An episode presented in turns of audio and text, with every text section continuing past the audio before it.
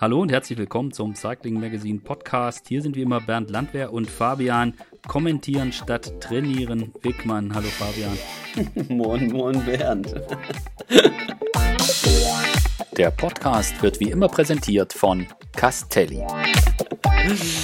Ja, hast du wohl recht. Äh, in den letzten Tagen ist es ein bisschen wenig geworden im Training. Die Rennen fangen wieder an. Also für mich, für die Profis haben sie ja schon lange angefangen. Es läuft auch, aber ähm, ja, jetzt fangen auch die ganze Vorbereitung für die Jedermann-Rennen auch wieder an und äh, vor allen Dingen die Vorbereitung für die Deutsche Meisterschaft und die Tour de France. Genau, und um die Tour de France soll es heute gehen. Äh, ich freue mich, unseren heutigen Gast begrüßen zu können, der sich schon sehr, sehr intensiv mit der Strecke der Tour de France auseinandergesetzt hat. Äh, ich sage Hallo, Christian Niermann vom Team Jumbo Wismar. Hallo. Ja, hi, hallo. Hi, grüß dich. Guten Tag. Guten Tag. Wir, wir, wir konnten sehen äh, via Social Media, du hast also zumindest von der Außenwahrnehmung fast jeden Meter der Strecke der Tour de France 2021 schon gesehen. Ja, noch nicht ganz, aber morgen geht es weiter. Morgen gibt, ist eine Etappe 8 und 9 dran, aber ähm, ja, ich habe schon einiges gesehen und äh, immer, immer gut und wichtig, gut vorbereitet zu sein. Ja. Wenn wir mal so ganz grob äh, auf die Strecke der Tour de France 2021 schauen, bevor wir dann ins Detail gehen können, ich sag mal so ein bisschen was aus meiner Sicht und du kannst ja gerne äh, hinterher sagen, dass das totaler Quatsch war. Also äh, für, für mich ist das schon mal eine sehr, sehr interessante erste Woche mit durchaus kniffligen Passagen und viel hoch, runter, rechts, links. Schon die ersten Tage sind nicht so diese Sprinter-Etappen, äh, wie man sie vielleicht früher mal gesehen hat. Dann haben wir am fünften Tag schon Zeitfahren und dann geht es mit einer, über mehrere Etappen, da ist auch eine dabei, die ist sehr, sehr lang und geht es im Finale viel ja. hoch und runter. Geht es dann Richtung, ja. Al Richtung Alpen. Und äh, in den Alpen haben wir dann so, ja, zwei Etappen, die interessant sind, aber wo es vielleicht noch nicht so riesige Abstände geben wird. So ähm, mein Eindruck. Und dann, ja, wenn es dann auf den Weg geht, rüber in die Pyrenäen, haben wir nicht direkt nach den Alpen Ruhe, denn dann haben wir eine Etappe mit zweimal Mont Ventoux. Da kannst du auch gleich noch was dazu sagen, wie, wie wichtig diese werden könnte. Würde mich mal deine Meinung interessieren. Ja, und dann äh, in den Pyrenäen haben wir ähm, wieder eine sehr interessante Bergankunft an dem Col de Portet. Äh, sehr, sehr schwierig, glaube ich. Und ein Zeitfahren, ja, am vorletzten Tag. Das ist ja schon fast klassisch bei der Tour de France. Ähm, so wäre jetzt so meine grobe Einschätzung, dass ich sagen würde, es sieht für mich auf den ersten Blick so aus, als wäre das irgendwie eine Tour de France, wo die nicht so klassisch unterteilt ist, so erste Woche Sprint und dann haben wir zwischendrin die Ausreißer-Etappen und ansonsten Alpen und Pyrenäen, sondern es sieht irgendwie so aus, als wäre das so eine, so eine Tour, so ein bisschen mit so gleichbleibend Anspannung in Anführungsstrichen. Wie, wie würdest du das grob sehen? Ja, das stimmt schon. Ähm, gerade die ersten, ersten Tage Bretagne, die sind wirklich richtig, äh, richtig schwer und anspruchsvoll und äh, werden extrem nervös sein, weil es, wie, wie, du schon sagst, auch viel rechts, links geht, aber auch, auch viel rauf und runter. Die Bergankunft am ersten Tag, das ist eher ein Berghochsprint, aber schon wirklich äh, richtig schwer, fast noch schwerer als die Mühe der Bretagne, die am zweiten Tag auf dem Plan steht. Und okay. ähm, naja, da, da, da werden auf jeden Fall auch schon äh, kleinere äh, Abstände natürlich zwischen, äh, zwischen den Klassementfahrern entstehen können. Und ähm, ja, muss man im Endeffekt vom, vom Start an, von Etappe 1 an richtig, äh, richtig da sein schon und, äh, und in Topform sein. Und ja, dann noch ein paar Tage, wo es, äh, hat man dieses Jahr Wert drauf gelegt von Organisationen, äh, wo es möglicherweise auf die Windkante geht. Ja. Das ist natürlich immer schwer vorauszusagen. Etappe 6 äh, eignet sich da sehr, sehr gut für. Ähm, das Zeitfahren schon am fünften Tag, ähm, auch das äh, äh, ja, ist natürlich anders jetzt als im letzten Jahr zum Beispiel. Äh, wobei die Zeitfahren in diesem Jahr beide ähnlich sind. Das erste ist etwas, etwas äh, mehr rauf und runter, aber ich denke, keine Zeitfahren, wo so extrem große Abstände entstehen können wie letztes Jahr an der Planche de Belleville, aber trotzdem werden natürlich 58 Zeitfahrkilometer mitentscheidend sein. Und äh, dann ja, wie, wie, wie du sagst, es äh, gibt eine lange Übergangsetappe, die hinten raus auch ziemlich schwer ist. Äh, ähm, Richtung Alpen und dann die zwei Alpenetappen nicht allzu lang, aber durchaus auch äh, sehr, sehr anspruchsvoll, äh, äh, wobei natürlich dann die meisten Fahrer noch relativ frisch sind und ich dann nicht erwarte, dass es da schon riesen, riesengroßen Abstände geben wird. Aber äh, gerade die Etappe nach Natinje, wo wir gerade jetzt im Höhentrainingslager sind, äh, ja, die ist, die ist schon richtig, richtig schwer hinten raus Und ähm, ja, dann äh, nach dem ersten Ruhetag wieder eine, eine, Etappe, eventuell Massensprint, eventuell auch etwas, etwas Windkante und dann geht es äh, auf Mont Ventoux. Da waren sowohl, äh, die habe ich selber noch nicht gesehen, aber sowohl Primus Roglic als auch Steven Kreisweig, äh, die haben sich die Etappe schon angeguckt und äh, sicher sehr, sehr anspruchsvoll, auch mit einer Abfahrt zum Ziel. Man sind äh, dieses Jahr nur drei Bergankünfte in der Tour, nur, weil halt mhm. einige Bergetappen in der Abfahrt äh, dann ja. noch äh, beendet werden. Aber ähm, das macht es ja nicht unbedingt einfacher. Und äh, wird mit Sicherheit ein sehr, sehr interessanter Tag werden, auch am Mont Ventoux, wo, wo es große Abstände geben kann. Ähm, und dann, ja, auch die Etappe nach Andorra durchaus äh, sehr, sehr anspruchsvoll, auch wiederum mit einer äh, relativ technischen Abfahrt zum Ziel runter nach einem kürzeren, schweren Berg. Und dann, wie ihr sagtet, sowohl die, die 17. als auch die 18. Etappe zum Portet als auch äh, nach Lys Adiden äh, mit Sicherheit beide Male relativ flacher Start, aber im Finale extrem schwer. Äh, ja, da wird die Tour mit Sicherheit vorentschieden sein.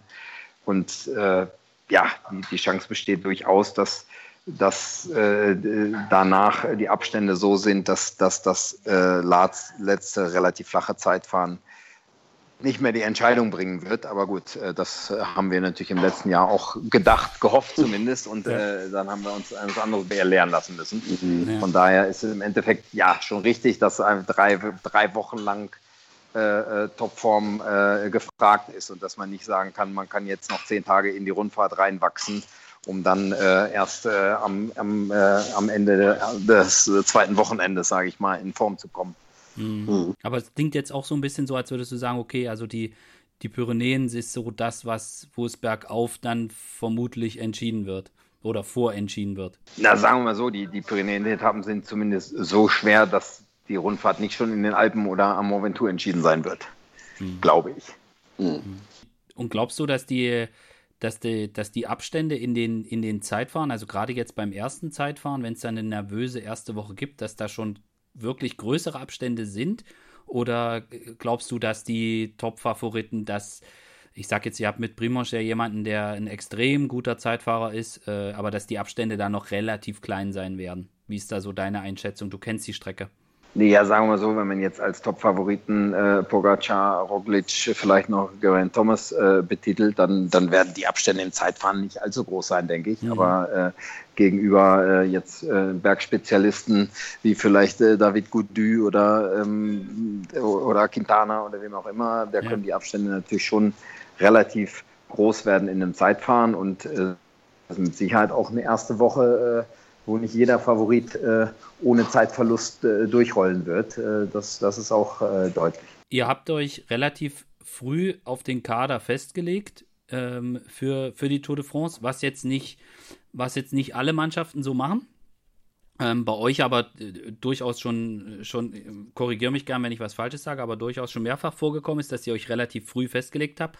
Gibt das euch auch in der Vorbereitung ein bisschen mehr Spielraum, dass ihr sagen könnt, okay, die, die Fahrer wissen, wann, dass sie für die Tour geplant sind. Sie sollen alles darauf ausrichten? Genau, also wir wollen, wir wollen Natur in Topform sein. Wir wollen jetzt nicht eine Dauphiné oder eine Tour de Suisse als Ausscheidungsrennen benutzen, um äh, unseren Tourkader noch äh, äh, feintunen zu müssen und äh, glauben daran, dass wir eine langer, längerfristige Vorbereitung auch mit der Tourmannschaft dann gemeinsam im Höhentrainingslager und so weiter, dass das entscheidend ist Richtung, Richtung Tour. Und deswegen ist das, äh, ja, ist das unsere Herangehensweise und äh, äh, ja, haben die Jungs eigentlich relativ früh Sicherheit, äh, dass sie zur Mannschaft gehören. Also deswegen muss man jetzt auch die Ergebnisse von der Dauphiné beispielsweise äh, muss man in, in, einem größeren Zusammenhang sehen, jetzt auch von Steven Grüßweig oder auch von einem Jonas Wingegaard, jetzt die Ergebnisse von, aus den Wochen zuvor. Ja, auf jeden Fall. Für äh, das, das Rennen, äh, unsere, unsere äh, Planung ist auf die Tour ausgelegt und natürlich hätten wir gerne bei Dauphiné auch eine Etappe gewonnen oder wären unter die ersten zehn im Gesamtklassement gefahren. Ja. Äh, das hat jetzt, war jetzt noch nicht, nicht ganz drin. Auch natürlich, weil wir bewusst unsere zwei Spitzenfahrer da geschont haben und nicht so am Start gestellt haben. Das darf man natürlich auch nicht vergessen. Ähm, äh, wenn man zum Beispiel sich äh, die UAE als Mannschaft anguckt, die auch mit einem Teil der Tourmannschaft dort am Start waren, äh, die, glaube ich, äh, die ganze Woche das letzte Auto im, im, im Klassement hatten. Ja. Ähm, äh, die werden trotzdem, äh, die werden trotzdem mit Pogacar einen Favoriten in der Tour haben und die werden trotzdem auch eine Mannschaft haben, die ihn unterstützen kann.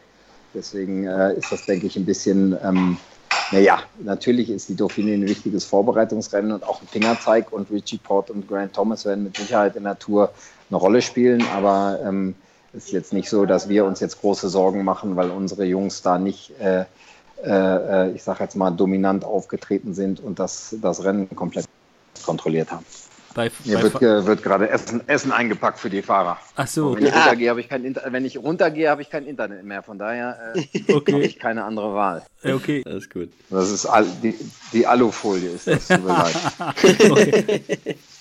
Ihr hattet jetzt auch aus äh, so ein bisschen, wir hatten ja drüber gesprochen, über die Erkenntnisse aus der Tour 2020 und auch bei dem Thema, wie man taktisch die Tour de France angehen kann, äh, dass vielleicht für euch in diesem Jahr der Ansatz nicht so der ist wie im vergangenen Jahr, das Rennen halt extrem zu kontrollieren, die bestimmende Mannschaft zu sein, sondern vielleicht anders zu agieren. Das war so eine Idee, ähm, die dann auch aufkam. Ich weiß nicht, wie, ihr, wie du das jetzt, wo du die Strecke auch gesehen hast und äh, über ein bisschen haben wir ja schon angesprochen, klar, mit Pogacar, äh, aber auch die Ineos-Jungs zählen natürlich zu den Favoriten. Ist das immer noch so im Kopf, dass ihr sagt, vielleicht ist unsere Ausrichtung diesmal weniger das Rennen zu kontrollieren, sondern vielleicht mehr ich sag jetzt mal, ähm, einen anderen Ansatz zu wählen, vielleicht offensiver zu fahren grundsätzlich? Oder wie ist da so im Moment euer oder deine Sicht auf das Ganze? Das, das werden wir sehen, äh, wenn es wenn, soweit ist. was man natürlich schon mal ganz klar sagen kann, ist, dass, äh, dass gerade Ineos als, als Konkurrent äh, mit Sicherheit in diesem Jahr äh, mit einem stärkeren Team am Start stehen wird und dominanter auftreten wird, als sie das ab, äh, im letzten Jahr haben machen können. Und äh, dass wir im letzten Jahr auch da durch den Fakt, dass wir, dass wir so gut durch die Corona-Zeit gekommen sind, einfach auch ähm, ja, einen kleinen Vorteil hatten. Und ich mhm. glaube, dass es im, im, im Moment äh, ähm, nicht so ist, dass, dass wir, dass unser Niveau schlechter ist als im letzten Jahr, aber dass das äh, Niveau gerade von Ineos, äh, eventuell auch von Movistar zum Beispiel, einfach viel, viel höher ist und dass das, dass das einfach auch einen Unterschied macht, äh, äh dass wahrscheinlich nicht, wenn, wenn zehn Mann am Berg noch äh, äh, übrig bleiben, dann davon sechs von Jumbo Visma sein werden.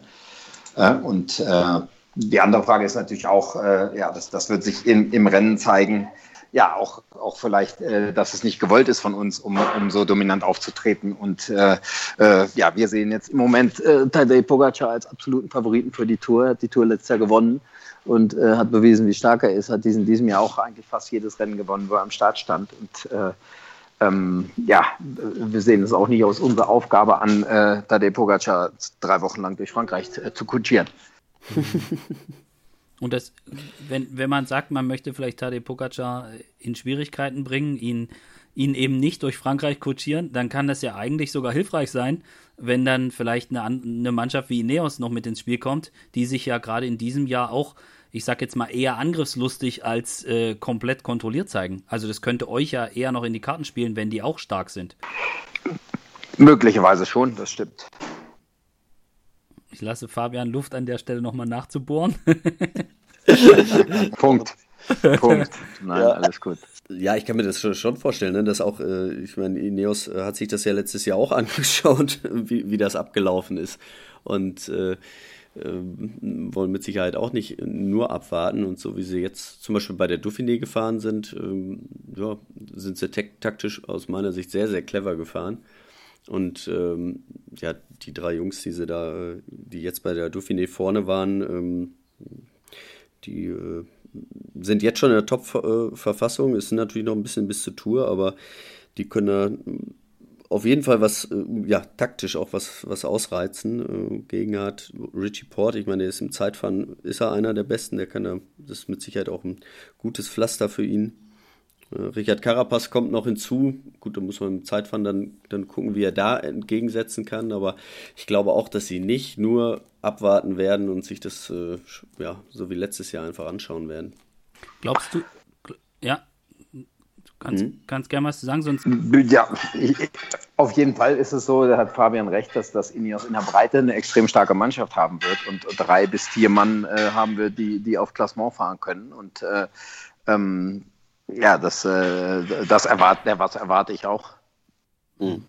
Sie, siehst du es als Vorteil an, dass, dass wir eben nicht so viele Bergankünfte haben, sondern dass die, dass die, ähm, dass es noch eine Abfahrt gibt, dass es, dass das Rennen vielleicht nicht so kontrolliert bis zum Schlussanstieg ist, äh, was, was ja Pogacar ganz offensichtlich auch mit seiner Explosivität liegt? Also glaubst du, es spielt euch vielleicht eher in die Karten? Ja, das ist schwer zu sagen. Pogacar hat natürlich letztes Jahr auch äh, in, in, den Pyrenäen äh, äh nach Ludonviel, glaube ich, in, in eine Zielzeit gut gemacht in, in einem Rennen, wo dies, das in der Abfahrt entschieden worden, mhm. beziehungsweise geendet ist. Es ist jetzt nicht so, dass, dass er da äh, ein, ein Problem hat. Und äh, ja, das, das muss man sehen, ob das wirklich einen großen Unterschied macht. Äh, es ist natürlich so, dass wenn man jetzt über eine Kuppe drüber attackiert und, und kommt mit 10 Sekunden Vorsprung nach, äh, auf die, über die Kuppe und dahinter fahren 15 Mann, dann man, hat man jetzt mit einer 20, äh, mit einer 20 äh, Kilometer langen Abfahrt nicht unbedingt einen Vorteil, wenn man da jetzt noch äh, 10 Sekunden mhm. rausgefahren hat. Aber ähm, ja, das, ich, ich glaube persönlich nicht, dass es jetzt extrem große Unterschiede macht, ob das Rennen äh, berghoch oder in der Abfahrt entschieden wird, auch äh, weil äh, unter den Top-Favoriten jedenfalls meines Wissens nach niemand ist, der jetzt äh, eine besondere Schwäche hat beim Bergunterfahren. Mhm. Wenn, wenn man das jetzt so mal, worüber wir gerade gesprochen haben, du hast auch gesagt, du, du erwartest auch, dass Pogacar da einer sehr guten Verfassung sein wird. Über Ineos haben wir gesprochen, äh, euch als Team natürlich. Was glaubst du, worauf wird es am Ende bei der Tour ankommen? Ist es, dass man dass man es schafft, über drei Wochen konstant das in, in super Niveau zu halten? Oder glaubst du, dass es darauf ankommt, dass man vielleicht eher die erste Woche äh, irgendwie möglichst schadlos übersteht? Oder was würdest du sagen, was, was ist so das Wichtigste im Kern? Naja, eigentlich, eigentlich alles beides natürlich, weil man kann natürlich noch so gut sein und sein Niveau konstant drei Wochen super halten, aber äh, wenn man in der ersten Woche irgendwie entweder auf der Nase liegt oder den falschen Moment erwischt und äh, äh, ins Hintertreffen gerät und zehn Minuten verliert, dann hat man natürlich nichts davon, wenn man äh, drei Wochen auf konstant hohem Niveau ist. Und deswegen ist es natürlich einfach äh, vom, vom Start bis zum Ziel wirklich äh, allerhöchste Konzentration. Und natürlich muss das, muss das Level äh, äh, ja, gleichbleibend hoch sein. Äh, äh man kann sich nicht erlauben, irgendwie äh, 90 Prozent fit am Start zu erscheinen. Aber gut, das war im Endeffekt letztes Jahr auch nicht anders. Da hatten wir auch schon eine schwere, sehr schwere Etappe am zweiten Tag, eine erste Bergankunft am vierten Tag. Ähm, da sehe ich jetzt nicht, äh, nicht so einen großen Unterschied. Aber ich denke, ähm, ja, natürlich, äh, natürlich äh, ist im Endeffekt die, die körperliche Fitness entscheidend, aber äh, man hat es halt auch nicht ja nicht alles nur 100 komplett in der Hand. Da können natürlich auch mal unvorhergesehene Sachen passieren, äh, äh, ja, die man vorher nicht äh, einplanen kann. Und das zum Beispiel Pech in der ersten Woche äh, gehört dann natürlich dazu. Mhm. Wir, wir, haben gesehen, dass ihr gerade auch mit Primoz sehr viel Aufwand betrieben habt, die Strecken anzugucken. Gab es dann auch die Geschichte mit äh, die Zeitfahren innerhalb von zwei Tagen oder wie das genau gewesen ist, wo ihr auch große Strecken zurückgelegt habt. Ist das, ist das was, wo ihr sagt, naja, das ist, da gibt komisch, dass da jetzt ein Hype drum geht, das haben, gibt, das haben wir die letzten Jahre genauso gemacht? Oder ist es so, dass ihr, dass ihr in diesem Jahr dann nochmal noch mal 5% mehr drauf achtet, noch mehr versucht, äh, auf alles konzentriert zu sein? Naja, zum einen äh, machen wir das natürlich schon immer, uns die, die Strecken auch angucken. Äh, die letzten Jahre, wo ich zur Tour gefahren habe, habe ich das immer gemacht. Im letzten Jahr, auch durch Corona, haben wir uns dann dafür entschieden, dass ich das vor allem alleine gemacht habe und dann Videos gemacht habe von der Strecke. Mhm. Ich glaube, so viele Etappen, wie ich mir im letzten Jahr im Vorhinein angeschaut habe, das werde ich dieses Jahr nicht schaffen. Okay. Äh, da habe ich, glaube ich, bis auf zwei oder drei Etappen alle gesehen. Aber ähm, Primus ist gerade Primus ist jemand, der, der schon sehr, sehr viel Wert darauf legt, um, um, um die Finales äh, zumindest zu kennen, gesehen zu haben, gefühlt zu haben und äh, im Rad schon mal bewältigt zu haben. Und äh, ja, wenn das dann möglich ist, dann, dann schaue ich immer mit ihm, äh, wie wir das machen können. Und ab und zu ist das mit viel, viel Reisen verbunden. Ich glaube, jetzt äh, vom Höhentrainingslager in, in Spanien, in der Sierra Nevada bis äh, zur Dauphiné habe ich äh, in drei Tagen auch wieder zweieinhalbtausend Kilometer zurückgelegt mit Primos. Der ist etwas weniger gefahren, aber äh, das ging dann der auch nur, weil er selber, der ist zwischendurch Rad gefahren und den habe ich dann im Endeffekt auch noch abgesetzt und musste dann selber noch weiter zur Dauphiné. Aber ähm, das geht natürlich nicht äh, zu sagen, wir machen das jetzt und am Tag danach fängt die Dauphiné an, aber dafür, da, dadurch, dass wir uns entschieden haben, dass er da nicht am Start steht, äh, konnten wir das natürlich machen und äh, hat er dadurch auch die Pyrenäen-Etappen noch sehen können. Wir sind jetzt in Tigny im Höhentrainingslager. Morgen, morgen schauen wir uns die, die achte Etappe an und äh, den größten Teil der neunten Etappe, die, die Bergankunft hier in Tigny, die, die äh, kennt Primos vor allem, aber wir alle mittlerweile aus unserer Westentasche, weil wir letztes Jahr auch schon im Höhentrainingslager waren. Und äh, wie gesagt, den Momentur hat er sich angeguckt, die Zeitfahren haben wir uns angeschaut. Äh, die ersten zwei Etappen werden wir uns mit Sicherheit noch anschauen können, wenn wir, wenn wir in der Bretagne am Start sind. Und äh, naja, dann haben wir jedenfalls einen Großteil der wichtigen Etappen auch wirklich gesehen. Ist er so ein Typ, dem das liegt, wenn er ohne viele Rennen im Vorfeld gefahren zu haben, hinzukommt? Also es gibt ja Fahrer, die, die brauchen das eher auch so fürs Gefühl, für die Bestätigung. Ich meine, er ist, glaube ich, korrigiere mich, wenn ich falsch bin, aber ich glaube, seit Lüttich kein Rennen gefahren. Ähm, genau. Ist, li liegt ihm, ist er da einfach auch so ein Typ, der da so, also auf mich wirkt er immer so klar und fokussiert. Ist, ist, ist, ist das so, dass es bei ihm kein Problem ist? Ja, auf jeden Fall, sonst hätten wir uns natürlich auch anders entschieden, aber äh, wir wissen, dass das Primus äh, ähm, ja, absolut optimal vorbereitet mit einem mit äh, Trainingslagern, mit, äh, mit Training äh, am, am Start stehen kann von einer, von einer Rundfahrt. Und äh, ja, deswegen haben wir uns dafür entschieden. Im letzten Jahr haben wir uns für, für Rennenfahren entschieden, natürlich auch, weil wir während der Corona-Zeit gar keine Rennen haben bestreiten können.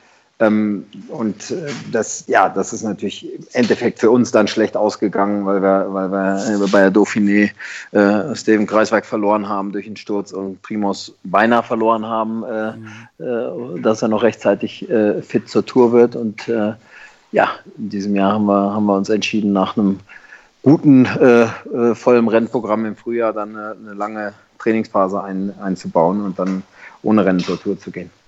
Aber ich glaube, er ist ja auch einer, der, also der, dadurch, also durch seine Skispringer-Vergangenheit, ähm, also ich kenne ja durch meine Zeit in Freiburg auch einige Skispringer und nordische Kombinierer und das sind ja auch welche, die sich wirklich, ähm, ja, fast nur übers Training dann auf diese Wettkämpfe vorbereiten, weil so viele Sprünge können die ja nicht hinlegen, ne? Die haben nicht so viele Chancen und ich glaube, das, also das kann ich mir vorstellen, dass das ähm, ja auch seine, einfach seine Stärke ist. Deswegen funktioniert das bei ihm auch gut, ne? weil er genau weiß, äh, also im Skispringen mache ich das auch, ich trainiere, bereite mich vor und dann, wenn es darauf ankommt, muss ich 100% da sein. Und ähm, so macht das ja im Straßenrennen auch. Ne? Andere brauchen dann halt ihre Kilometer vorher oder ihre Radrennen. Ne? Ja, nee, das stimmt auf jeden Fall. So wie ich ihn jetzt immer gesehen habe, ist er ja extrem professionell und auch auf jedes Detail, äh, wo er drauf achtet. Und da kommt es ja auch im, im Skispringen extrem drauf an. Ja, das stimmt. Mhm. War eigentlich die, die Tour aus dem vergangenen Jahr dann komplett abgehakt oder sprecht ihr da immer mal nochmal drüber? Also wir hatten ja im Winter drüber gesprochen und da habt ihr das ja relativ gleich aufgearbeitet alles. Also ist das Thema komplett weg? Ja, das, das, das tut immer noch weh, natürlich, wenn man, wenn man dran zurückgedenkt, aber wir, wir können es ja nicht mehr verändern und nicht mehr, nicht mehr, äh, äh, ja, nicht mehr anders machen. Von daher, ähm, ja, ist es, ist es immer noch ein guter Reminder, dass, äh, ja, dass es auch immer anders laufen kann, mhm. als man es plant. Aber ähm, das ist mit Sicherheit nicht weg. Auch das, äh, der, ja, das gehört dazu. Und ich meine, wir sind dann im Endeffekt äh, Zweiter geworden, aber wir können, denke ich, trotzdem auch stolz zurückschauen, wie wir, wie wir die Tour angepackt haben, wie wir gefahren sind. Und ähm, ja, trotzdem ist natürlich die, die, die, der Wille äh, umso mehr da, um es auch nochmal besser abzuschließen. Mhm. Fabian und ich haben vorhin ein bisschen diskutiert, wie denn die eure Allzweckwaffe Wout van Art, äh, ob wir den dieses Jahr wieder bei Sprints mitmischen sehen werden oder ob er, äh, ob er denn die, die Rolle des Ich helfe einfach überall mit äh, noch stärker ausführt. Habt ihr das ko schon komplett festgelegt, welche Rolle Wout kriegen wird bei der Tour?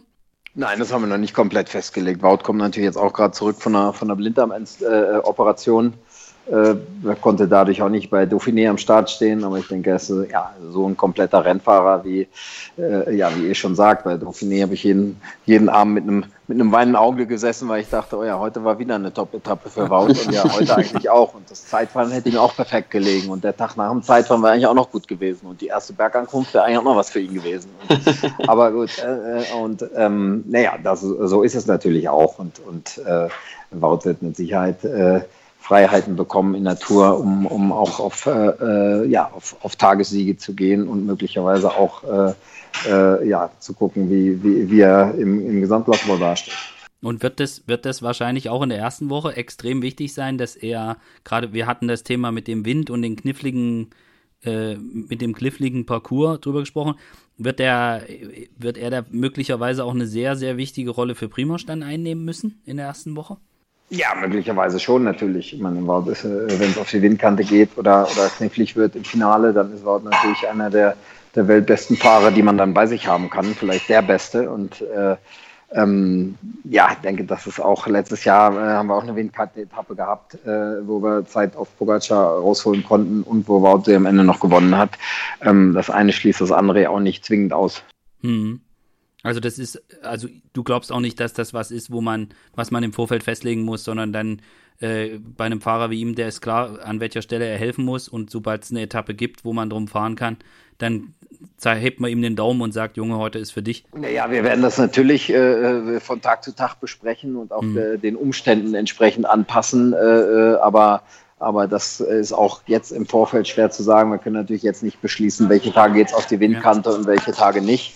Ähm, das, ja, das, das werden, wir, werden wir dann äh, äh sehen und äh, mit Sicherheit auch, äh, auch äh, absprechen. Aber auf jeden Fall wird es da, wird es da keine, keine internen äh, Abstimmungsprobleme oder Querelen geben, äh, ob er jetzt denn für, für sich selber oder für Primus fahren darf oder muss und wie. Das, das, äh, ja, da, da ziehen wir alle an einem Strang. Mhm. Das ist klar definiert, ja. Mhm.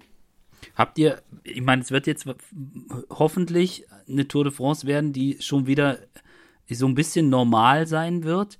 Ähm, glaubst du, dass das nach, den, nach dem vergangenen Jahr oder auch nach den vielen Rennen, wo jetzt wenig Zuschauer war, wo sehr viel abgeschottet gewesen ist, äh, dass sich das anders anfühlen wird und deswegen das auch irgendwie ein bisschen beeinflusst? Oder glaubst du, also, dass, dass das auf den, dass das vielleicht drumherum ganz nett ist, wenn das wieder normal ist, aber dass das auf, auf Fahrer und, und Rennen keine Wirkung hat?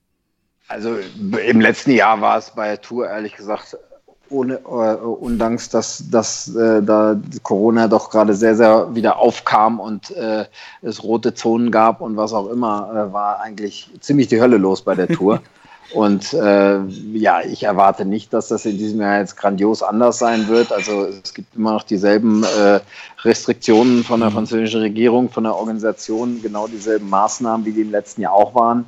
Ähm, und äh, da ist auch die ASO natürlich auch abhängig davon. Äh, ich glaube, ab dem 1. Juli werden wahrscheinlich neue Regeln dann gelten. Äh, und äh, ja, möglicherweise wird es dann ein absolutes äh, äh, Chaos geben, sage ich jetzt mal, an Zuschauern, weil, weil jeder dann dahin kommen möchte. Aber ähm, was natürlich auf einer Seite auf einer Seite schön ist, aber auf der anderen Seite wollen wir natürlich unsere Rennfahrer auch ne, ja so gut möglich davor beschützen, weil äh, es gibt immer noch Corona und äh, bei, bei zwei positiven Corona-Fällen wird die Mannschaft aus dem Rennen genommen und da müssen wir natürlich äh, weiterhin äh, sehr, sehr vorsichtig sein und zusehen, äh, dass wir immer genügend Abstand halten können von allen anderen Personen. Und ähm, naja, ich glaube nicht, dass die Tour, äh, was das betrifft, wirklich viel, viel anders sein wird als die im letzten Jahr. Mhm. Aber wie fandest du das ja im letzten Jahr? Also für die Fahrer war es doch mit Sicherheit relativ angenehm, dass das, äh, dass der Zielbereich und gerade dieser Bereich vom Ziel dann zu den, zu den Bussen hin komplett abgesperrt war. Das wird wahrscheinlich ja dieses Jahr auch so sein. Ähm, das war für die Zuschauer natürlich nicht so schön, für die Fans auch nicht, aber ich kann mir vorstellen, dass es für die Fahrer schon sehr angenehm war, oder? Ja, auf jeden Fall. Ich denke, dass das schon natürlich auch, äh, ja, vielleicht auch was für die Zukunft ist, dass man, dass man jetzt, wenn man ins Ziel kommt, nicht irgendwie nach 20 Metern äh, gefühlt äh, direkt von, von 100.000 Fans belagert wird. Und dass das ein bisschen, ein bisschen abgesperrt ist, weil also das ja teilweise schon äh, auch extrem ist äh, mit, mit, mit Fans, wie viele, wie viele Leute da dann was von den Fahrern wollen. Das macht den Radsport natürlich auch aus, aber, aber gerade jetzt im Moment, solange die, die Corona-Situation noch so ist, wie sie ist, sind wir da als Teams doch schon auch sehr, sehr vorsichtig und äh, äh, ja auch relativ strikt in, drin, dass, dass, dass wir die Kontakte mit den Fans wirklich so weit wie möglich vermeiden müssen. Ich habe noch eine Frage. Ähm, es gibt jetzt auch in diesem Jahr wieder diese Bonus-Sprints. Und wenn man sich so ein bisschen, wenn man sich so ein bisschen, also wenn man weiß, was die ASO damit bezweckt hatte oder was so die Idee dahinter war und wenn man sich jetzt anguckt, wo sie die in diesem Jahr platziert haben, äh, dann äh, sieht man, dass sie diesen Trend, also das Rennen auch für die äh, für den Kampf um die Gesamtwertung ein bisschen äh, interessanter, attraktiver zu machen. Äh, dennoch ist die ist die, die Sekundenausbeute, die man da machen kann, relativ gering. Glaubst du, Grisha, dass das einen Einfluss haben wird. Jetzt mal abgesehen von der ersten Mürde-Bretagne-Überfahrt, wo man Sekunden holen kann, aber es gibt auch bei späteren Etappen noch diese, diese, diese Bonussekunden. Glaubst du, dass, dass das ein Faktor sein kann? Ja, natürlich kann das ein Faktor sein. Und natürlich sind wir uns auch bewusst, wenn da Sekunden, äh, ich sag mal, mal gratis auf der Straße liegen, dann wollen wir die mitnehmen. Aber im Endeffekt denke ich, dass auch einige, einige der, ich glaube, sechs Boni-Tage äh, sind es mit einem äh, Bonifikationssprint am Ende.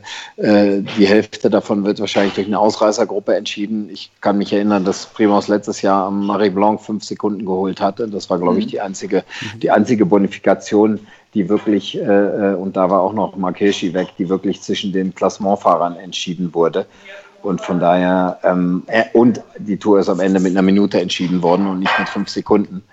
Ähm, was natürlich immer sein kann, aber ähm, ja, glaub, glaube ich nicht, dass, die, dass das die absolut entscheidende Rolle spielen wird, auch weil ja sehr wahrscheinlich zumindest die Hälfte dieser Sprints schon mal durch eine Spitzengruppe entschieden wird oder weggenommen wird. Ja, Gut, Remco und Igen haben sich da gut duelliert beim Giro.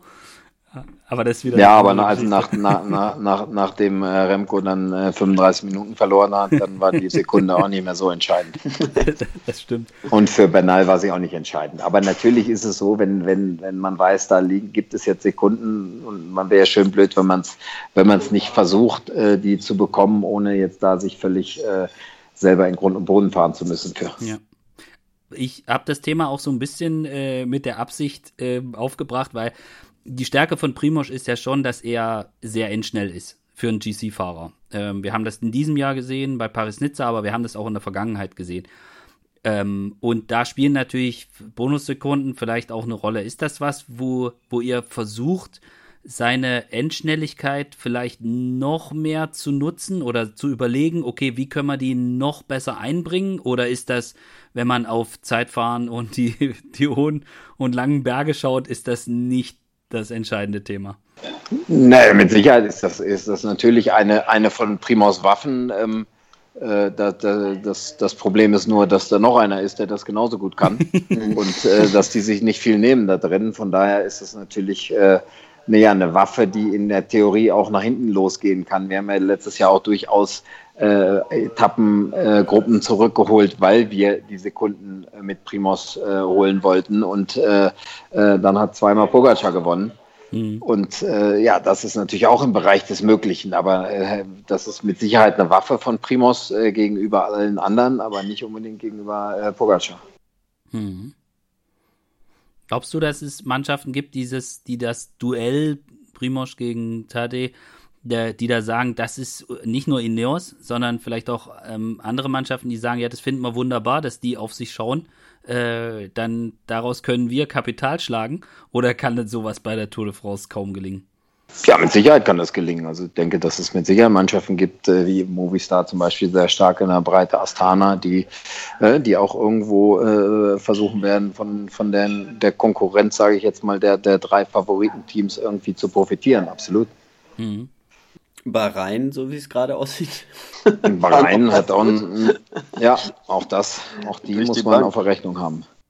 Was mir aufgefallen ist, so beim Profil ähm, und Parcours anschauen, für so diese klassischen Relaisstationen-Etappen habe ich jetzt nicht so viele gefunden. Also wir haben auch bei einigen Etappen, wo die Berge relativ weit weg vom Ziel sind, ähm, da müsste man schon mit relativ viel, viel Gewalt äh, agieren, wenn man sowas versuchen würde, also eine frühe Attacke. Äh, sie, siehst du das auch so? Siehst du auch so, ja, also für so ganz frühe Attacken in den Bergen ist der Parcours eigentlich nicht ideal? Ja, das stimmt. Es sind auf jeden Fall äh, nicht viele Etappen, die, die vom Start weg wirklich extrem schwer sind, dass man direkt über einen, über einen Koll fährt am, am Start. Ähm, die Alpenetappen sind relativ schwierig zu beginnen. Ähm, die die Pyrenäen-Etappen sind fast flach. Ähm, ja, das ist mit Sicherheit äh, ja, ein Problem, wenn man jetzt sagt, man möchte jemanden in die frühe Spitzengruppe äh, äh, schicken äh, als Bergfahrer, der sich dann auf dem Flachen äh, in, in die Gruppe kämpfen muss.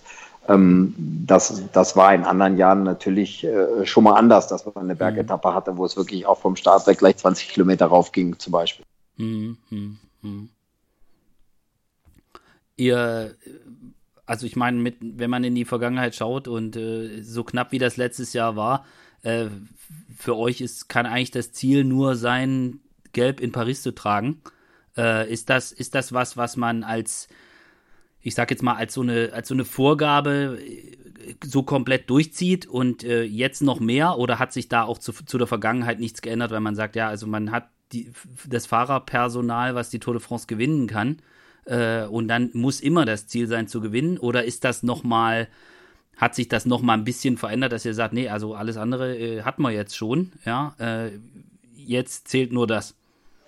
Ja, das nicht, nicht wirklich. Natürlich ist die, die Tour de France das größte Radrennen der Welt und der große Traum auch vom, vom ganzen Team, äh, da, das zu gewinnen. Aber im Endeffekt, äh, ja, können wir nur dafür sorgen, dass wir optimal vorbereitet sind, dass wir unsere beste Leistung abrufen und, und wie gut die anderen dann sind, ja, das, das werden wir dann sehen und, und wie gut wir durch die drei Wochen kommen. Und ja, es ist ja nicht so, dass jetzt die im Nachhinein gesehen die letzte Tour de France das totale Desaster war und nee. äh, alles, alles nur Scheiße war. Ja. Von daher, ähm, ja, äh, wenn, wenn, wenn es so sein sollte, dass, dass andere Fahrer einfach viel, viel stärker sind und dass wir erkennen müssen, okay, wir, mhm. wir sind zwar ja. gut vorbereitet und wir geben unser Bestes, aber äh, an, an, an Pogacar oder an Thomas oder wem auch immer führt kein Weg vorbei, dann, dann, ja, dann, dann müssen wir uns im Endeffekt auch mit einem, mit einem dritten oder einem fünften Platz zufrieden geben. Äh, äh und das ist ja nicht so, dass wir, äh, dass wir, äh, ich sag mal, ähm, versagt haben wenn wir die Tour nicht gewinnen. Aber natürlich ist es der große Traum, äh, in Geld nach Paris zu fahren.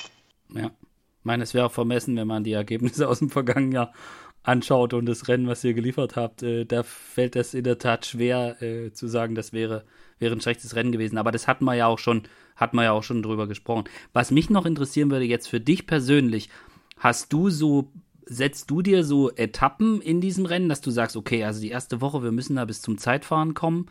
Äh, wenn wir das hingekriegt haben, dann gucke ich auch das erste Mal so richtig äh, in der Gesamtwertung, wer wo steht? Oder, oder machst du das wirklich, ist das auch für dich jetzt in deiner Rolle klar so, dass du jeden Tag einzeln betrachtest? Ja, auf jeden Fall. Ich will so, so gut wie möglich vorbereitet sein, äh, optimal wissen, was kommt äh, und dann das von Tag zu Tag äh, mir anschauen, weil es nützt nichts, wenn ich, äh, wenn wir die Tour beginnen und, und äh, ich schaue nur auf, auf äh, alles, was ab Etappe 8 passiert, äh, weil äh, erstmal müssen wir zusehen, dass wir die ersten sieben gut überstehen und optimal äh, überstehen. Von daher ist das auf jeden Fall von, von Tag zu Tag.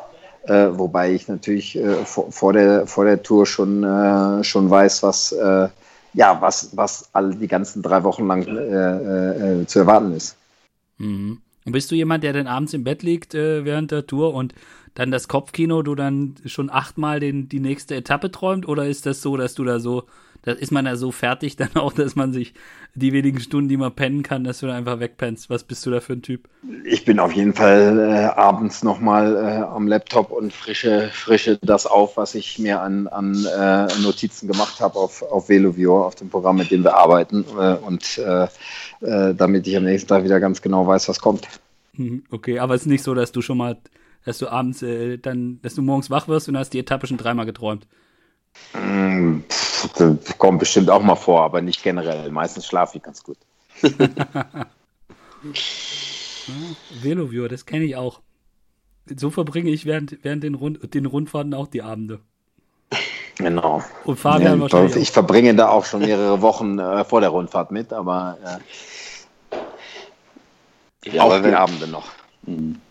Aber ich sage, so wie letztes Jahr, da bist du ja wirklich ganz viel gefahren. Das ist ja immer, immer, also für mich war das immer so. Ich könnte, könnte mir das auch irgendwo anders äh, irgendwo angucken, aber wenn ich selber einmal gefahren bin, dann hatte ich es wirklich noch mehr verinnerlicht. Dann ist es, und da war ich auch immer ziemlich gelassen, weil ich mich dann immer sehr gut daran erinnern konnte. Aber wenn du es dir vorher angeguckt hast und dann äh, mit den Möglichkeiten, die es heute halt gibt, dann äh, das aufzufrischen, dann ist man ja auch wirklich optimal vorbereitet. Da kann ja eigentlich nicht mehr viel passieren. Naja, zumindest was die Strecke anbetrifft. Ja, man kann natürlich genau, nicht vorher natürlich. sich über, äh, man, kann, man macht sich natürlich auch über, über die Taktik der Gegner und so weiter Gedanken und über die eigene, aber da, da äh, passiert natürlich auch immer noch viel Unvorhergesehenes, aber zumindest was streckenmäßig äh, kommt und auch äh, wie sich das dann ver verhält zum Wetter, ob dann äh, es gefährlich wird, wenn es regnet oder ob es äh, ob es auf der Windkante geht, wenn, wenn jetzt äh, starker Wind ist, das weiß, kann man natürlich vorher dann gut beeinflussen und weiß man dann gut. Hm. Habt ihr denn bei den, also du hast ja vorhin auch gesagt, es geht ja ein paar Mal back runter. Ähm, fahrt, fahrt, ihr die Abfahrten oder Primus dann fährt ihr die Abfahrten einfach normal im Training runter, ähm, zügig, äh, aber human oder probiert ihr das wirklich unter Vollgas? Auch zu machen. Ich meine, das ist natürlich schön. Naja, zum, Be zum Beispiel jetzt die Abfahrt, äh, die Abfahrt vom äh, Mont Ventoux war nicht offen und dann äh, war die auch in relativ schlechtem Zustand und so ist das natürlich teilweise auch mit äh, mit anderen Abfahrten, die, die jetzt asphaltiert werden oder gerade mit Rollschild bestreut werden oder was auch immer. Naja, man, wenn man im Rad, weißt du selber auch, irgendwie dann eine Abfahrt runterfährt und normal zügig fährt, dann kriegt man schon ein bisschen Gefühl davor, oh, jetzt wird es hier aber sehr, sehr tricky, weil man sich jetzt überhaupt nicht auf diese Kurve jetzt gerade äh, vorbereiten konnte, sage ich jetzt mal. Und äh, es gibt andere Abfahrten, wo es im Endeffekt ja, wo man ziemlich genau sieht oder fühlt, was jetzt als nächstes kommt. Und ja. ähm, das, deswegen ist es natürlich schon besonders gut, wenn man sich die Strecken auch wirklich anguckt. Mhm. Ich, ich habe dann noch mal eine absolute Nerdfrage und zwar, äh, ich habe festgestellt, dass Radprofis, gerade wie ihr beide jetzt mit einer sehr, sehr großen Erfahrung, ihr fahrt eine Strecke mit dem Fahrrad und ihr habt sofort ein Gefühl dafür, ihr behaltet das auch im Kopf. Aber häufig ist es so, dass man, wenn man eine Strecke nur mit dem Auto abgefahren ist, dass man da ein anderes Gefühl dafür kriegt. Also ich habe schon festgestellt, dass es ehemalige Radprofis gibt, die brauchen dann so ein, zwei Jahre, ehe sie dieses, ich kann das, die Strecke mit dem Auto erfühlen, die da ein bisschen was brauchen. Ähm, wie, wie ist das bei dir, Grisha? Ist das unterdessen so, dass dein Gefühl, egal, wenn du etwas nur mit dem Auto fährst, dass du das hinterher genauso abspeichern kannst vom Gefühl her? Wie schwer ist das? Worauf wird es da ankommen? Wie wenn du es mit dem Rad fährst? Ja, ich denke annähernd. Der, der okay. Vorteil ist, äh, wenn ich im Auto fahre, dann, dann habe ich mein iPad dabei und dann kann ich auch mir live direkt die, die äh, Anmerkungen äh, aufschreiben auf Veloviewer und äh, ja, der Vorteil, wenn man die Strecke im Rad abfährt, ist, dass man einfach noch viel mehr fühlt, äh, wie schwer ist es eigentlich und, und wie ist denn die Abfahrt jetzt. Das ist natürlich in der Tat im Auto anders, aber ich glaube, wenn man selber auch immer noch dabei bleibt und äh, äh, ich sitze fast jeden Tag auf dem Rad, dann behält man auch das Gefühl, wenn man jetzt irgendwie aufgehört hat und man hat seit zehn Jahren nicht mehr auf dem Rad gesessen, irgendwann ist man das Gefühl, glaube ich, auch ein bisschen äh, los, wie, wie schwer es denn jetzt eigentlich ist. Mhm. Oder wie technisch oder was auch immer. Ja. Ähm, zum Abschluss würde ich gerne noch wissen, wie euer Fahrplan ist. Also ihr seid jetzt aktuell noch, wir konnten vorhin Geräusche hören, äh, wie die Verpflegung für den, für den morgigen Tag vorbereitet wurde oder das Abendessen, ich weiß jetzt gerade nicht, aber ähm, wie, wie sieht euer, euer Fahrplan jetzt für die letzten äh, Tage, Wochen vor der Tour aus? Ja, wir sind noch in, in Tigny im Höhentrainingslager wieder und äh, noch der zweite, das äh, zweite, zweite Höhentrainingslager Richtung Tour. Und äh, dann geht es von hier aus für manche noch nach Hause, für manche äh, von, von hier aus dann äh, nach, nach Brest. Mhm. Also direkt. Okay. Mhm. Ja. Das ist auch eine lange Zeit dann, ne? Das ist noch ein paar Tage, ja. ja. Und den, den Stuff habt ihr jetzt eigentlich auch, der, der jetzt dabei ist? Ist das auch dann der Tour-Stuff schon? Und also so Koch habt ihr jetzt wahrscheinlich auch dabei? Ja, oder? das, also das schon, aber natürlich jetzt hier im, im abgespeckten Rahmen, weil mhm, äh, klar. Äh, auch die Dauphiné haben natürlich auch schon mit dem mit einem Teil des Tour-Stuff äh, vorbereitet und äh, die Leute, die jetzt hier sind oder hier nachher kommen, sind auch die Leute, die dann zur Tour fahren, aber ähm, natürlich jetzt im etwas geringeren Rahmen, als es dann bei der Tour ist. Mhm. Aber so, so Pribosch, hat er seinen, seinen, seinen Lieblingsphysio, den er immer dabei hat? Oder äh, gibt es ja auch mal, manchen war das egal und dann gibt es ja immer welche, die, die wechseln. Das ist ihm nicht egal, aber, aber ja. äh, wir arbeiten jetzt nicht mit persönlichen Masseuren oder Mechanikern oder was auch immer, sondern ja. äh, mit den Leuten, die wir zu den Rennen einsetzen. Hm. Und damit, da ist er auch pflegeleicht. Ja. Ja. Cool. Cool. Dann äh, habe ich noch eine einzige Abschlussfrage für dich. Ähm, Grisha, wenn du jetzt so das so in dich reinhörst, bei wie viel Prozent dem von dir Wunsch, wie man in die Tour starten sollte, bist du jetzt?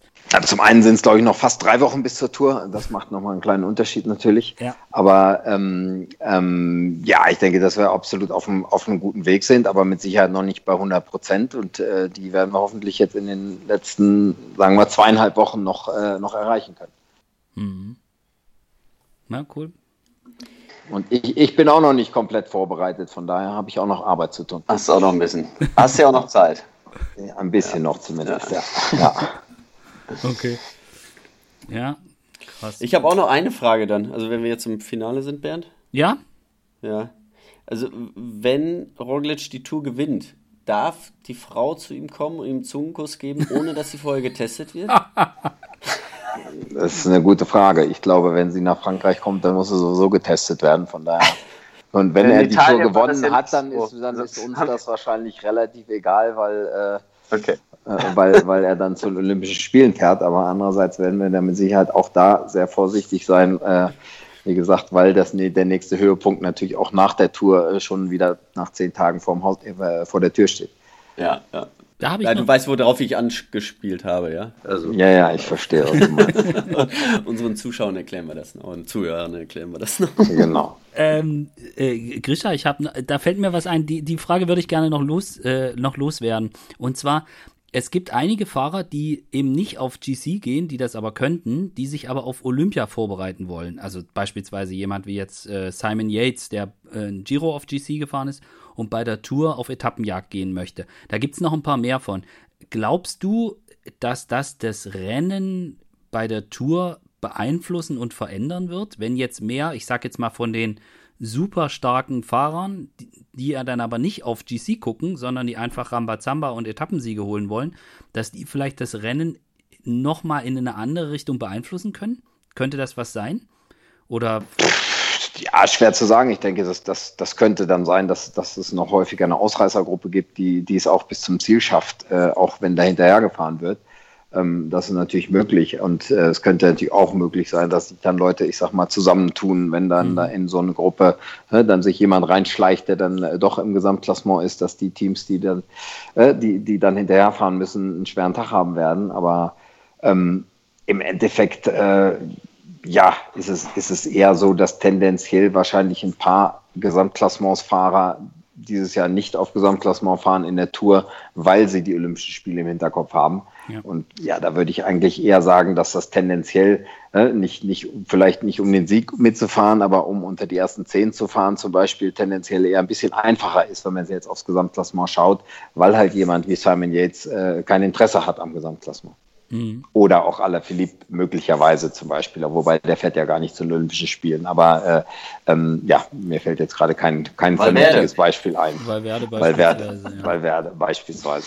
Ja, aber so ein, so, ein, so ein Ding, dass dann äh, möglicherweise Gruppen entstehen und da starke Fahrer sind und dann geht der Bruder von Simon jetzt noch mit rein und plötzlich ist alles ganz komisch. Äh, da glaubst du, dafür ist die Tour einfach, guckt einfach jeder genau hin und äh, ist das Rennen dann auch äh, einfach zu gut lesbar, als dass das einen zu großen Einfluss haben könnte.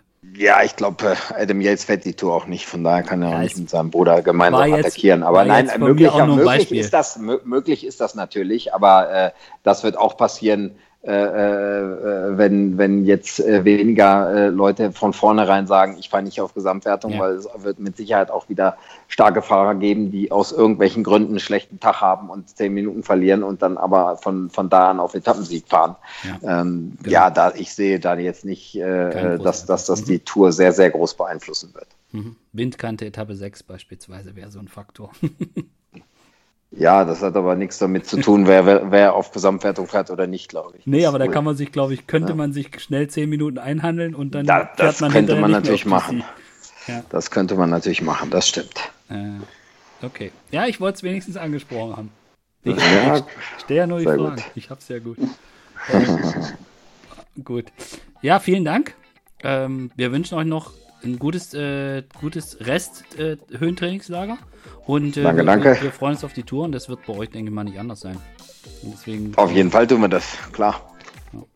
Deswegen von, von meiner Seite vielen Dank. Ja. Danke euch.